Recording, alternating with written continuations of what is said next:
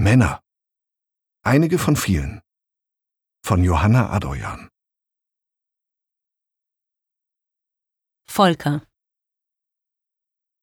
Volker Schlöndorff, der berühmte und in Ehren ergraute Filmregisseur, saß einmal auf einer Berliner Bühne. Es war eine Veranstaltung im Rahmen des Literaturfestivals und seine Aufgabe als Volker Schlöndorff bestand darin, die französische Schriftstellerin Jasmina Reza zu präsentieren. Volker Schlöndorff trug eine schwarze Lederjacke, was lässig aussah, als sei er mit dem Motorrad vorgefahren.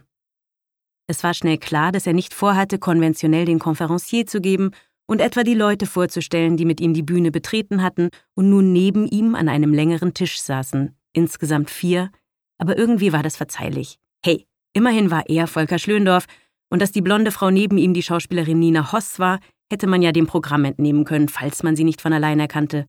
Und wegen der Dunkelhaarigen, die zu seiner Rechten saß und ein wenig scheu wirkte, so als hätte sie gern eine Sonnenbrille auf, war das Publikum schließlich da.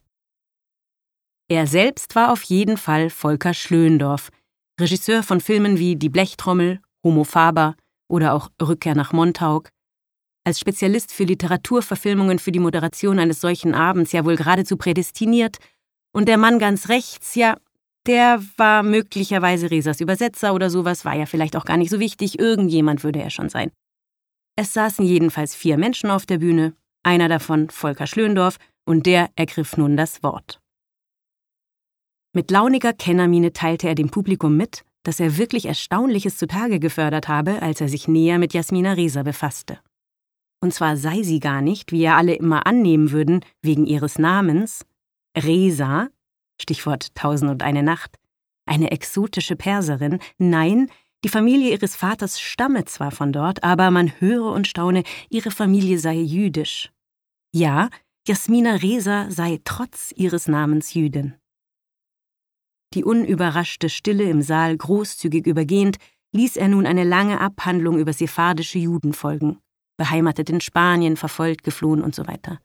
Vergaß darüber, dass selbst sephardische Jüdinnen eine Mutter haben, in Resas Fall auch eine Jüdin, eine aus Ungarn, was natürlich weniger sephardisch gewesen wäre, sondern aschkenasisch und auch zu weit geführt hätte, insbesondere wenn man bedenkt, dass niemand im Saal angenommen hatte, dass Jasmina Reza eine exotische Perserin ist.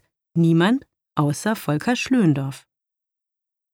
Etwas später, der andere Mann hatte sich zwischenzeitlich selbst als Resas Verleger zu erkennen gegeben und mit einigen klugen Sätzen ihren neuen Roman Babylon vorgestellt, setzte Schlöndorff, der insgesamt eher viel redete, und zwar in der Art, wie man Schlangenlinien malt, zu einer sehr langen Frage an, die zugespitzt darauf abzielte, warum Resa in der Mitte ihres Buchs die Erzählperspektive gewechselt habe.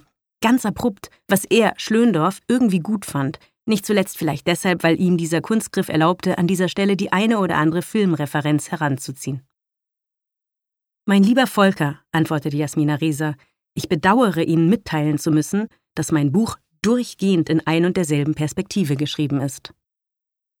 Man muss sagen, dass Volker Schlöndorff, der an diesem Abend vor Publikum ein ihm nahezu unbekanntes Buch präsentierte, es mit Fassung trug.